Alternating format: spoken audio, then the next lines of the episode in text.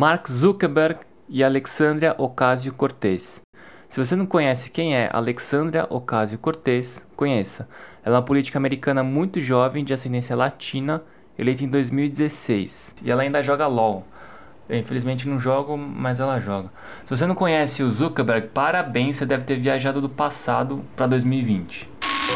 Eu sou o Alexandre e esse é o Radar 82.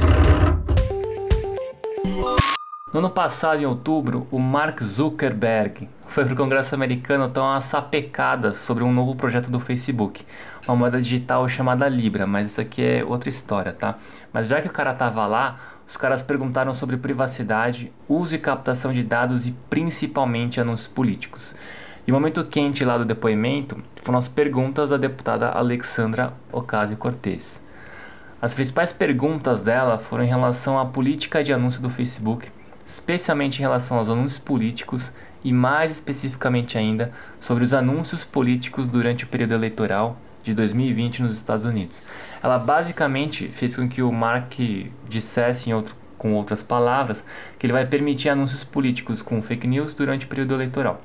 Eu recomendo um documentário chamado Knock Down the House, contando a campanha eleitoral dela, tem no Netflix. Em português é Virando a Mesa do Poder. Bom, você é viajante do passado, a gente está em 2020, vai rolar as eleições presidenciais americanas e esse assunto voltou porque há duas semanas o Facebook anunciou futuros novos recursos que vão permitir que os seus usuários vejam menos anúncios políticos nas suas plataformas, ou seja, no Instagram e no próprio Facebook. Além desses novos recursos, a biblioteca de anúncios do Facebook também vai ser atualizada para aumentar o nível de transparência que ela oferece e para dar mais controle aos usuários sobre os anúncios que eles veem. É, você não sabia? O Facebook tem uma biblioteca de anúncios, procurando no seu buscador preferido. Facebook, biblioteca de anúncios, não é difícil.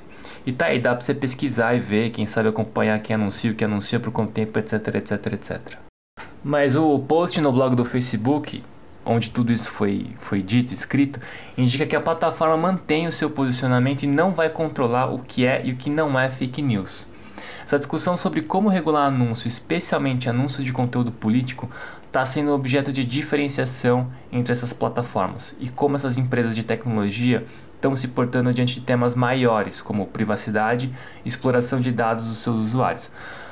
Tipo, uns exemplos assim para ficar mais claro o Twitter no ano passado, depois dessa fritada do Zuckerberg no Congresso americano, dias depois, tipo, poucos dias depois, declarou que vai banir qualquer anúncio relacionado a qualquer candidato eleitoral.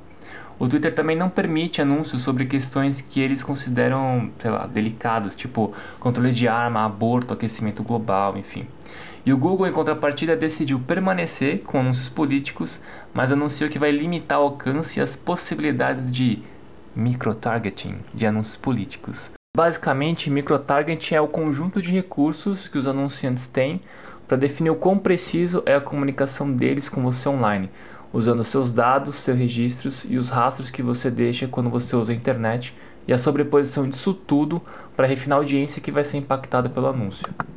Mas por que tudo isso importa pra gente? A curto prazo, porque a gente tem eleições municipais esse ano aqui e a gente já viu um pouco sobre o que pode acontecer com a combinação de redes sociais não regulamentadas, e aqui eu estou colocando o WhatsApp, com notícias falsas em período eleitoral.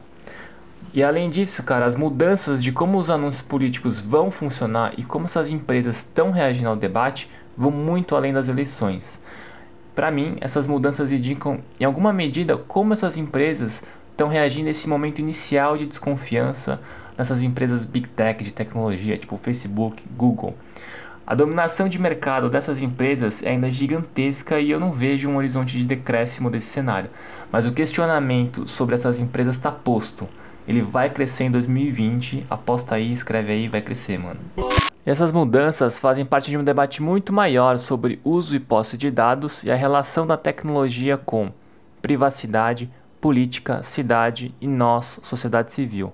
Ao longo dos próximos meses, esses serão os principais assuntos no Radar 82 um radar para colocar ideias em circulação, promover encontros de pessoas que querem botar um projeto no mundo ou mudar um projeto de mundo. Até lá, vamos nos falando. está inaugurado. Essa foi a nossa primeira experiência com podcast, nossa primeira mensagem na garrafa. Se você gostou, manda um sinal de volta, entra no nosso radar aí, deixa a gente saber, segue a gente no Spotify. Se você quiser conversar com a gente sobre sugestões para o podcast, sugerir uns temas futuros ou só conversar com a gente mesmo, não hesita, não vacila, entra lá no nosso Instagram, coletivo.82. É tudo junto por extenso. Manda um direct, uma mensagem, um áudio, a gente vai ver, a gente vai ouvir. É isso, vamos fazendo, melhorando, construindo junto. Até semana que vem.